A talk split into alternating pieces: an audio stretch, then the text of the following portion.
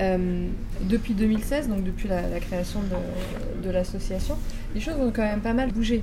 C'est-à-dire il y a quand même des festivals, euh, euh, des, institutions qui ont commencé à prendre conscience de l'invisibilité des femmes, qui ont décidé de la réduire. D'après vous, d'où vient cette prise de conscience? Enfin, Déjà, on peut, ne peut pas omettre que ces deux dernières années, il y a eu énormément de, de voix de femmes qui se sont élevés, je veux dire, euh, euh, non seulement euh, des voix célèbres et écoutées, mais aussi des voix de, différents peuples et de différentes populations qui se sont réunies à un moment pour se faire entendre, et avec difficulté, mais il y a quand même des voix qui ont été entendues, et ce changement, il fait aussi partie d'un mouvement de société qui, qui a lieu en ce moment, moi j'ai l'impression. Bah oui. Oui, des choses par exemple comme MeToo, enfin tout ça si euh, s'il y a eu prise de conscience, c'est super. La question est sur la durée de cette prise de conscience.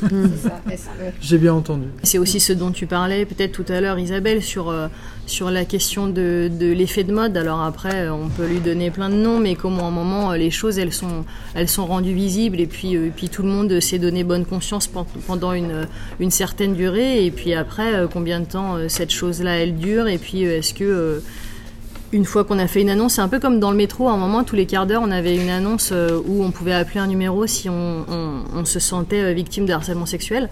Et puis euh, d'un coup, cette annonce, elle s'est arrêtée parce que bah, peut-être, je sais pas, elle rendait le voyage désagréable pour beaucoup de passagers et peut-être de passagères, je ne sais pas. Mais, mais en tout cas, elle s'est arrêtée. Donc faut voir si, si cette chose-là, ça dure aussi, aussi longtemps que dans le métro. Juste peut-être revenir aussi à la, à la question euh, qui a été abordée précédemment sur euh, l'accueil euh, qui a été fait à, la naissance de l'association Femmes Photographes et des différents outils qui étaient mis en place. En tout cas, c'est vrai qu'on n'a pas, on nous a pas proposé de moyens. Et jusqu'à présent, on, travaille en tant que bénévole.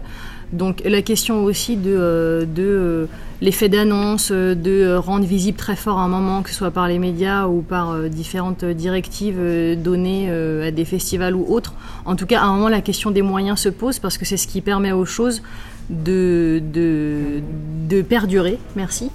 Et que voilà, ça aussi, c'est vraiment une question importante. Et pour l'instant, nous, en tout cas, on perdure euh, à la force de notre volonté et euh, à l'investissement qu'on a intégré dans cette association de manière durable dans nos vies, ce qui n'est pas sans euh, sacrifice à d'autres endroits.